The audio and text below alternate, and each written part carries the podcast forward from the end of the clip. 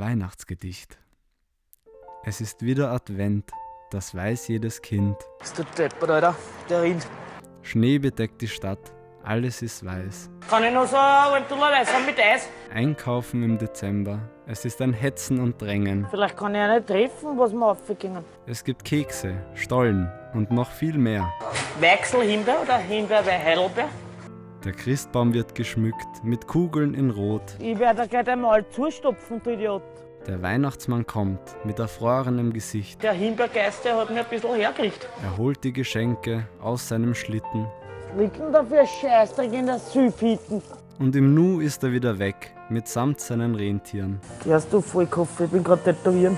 Doch sind Geschenke nicht das, worum sich Weihnachten dreht. Du musst einmal lernen, mit meinem Spazi umgeht. Genießt doch die Ruhe, die Liebe, die Kunst. Erst wieso hat die Hurnskotz den Kosten abbrunst. Die ganze Familie zusammen auf einem Haufen.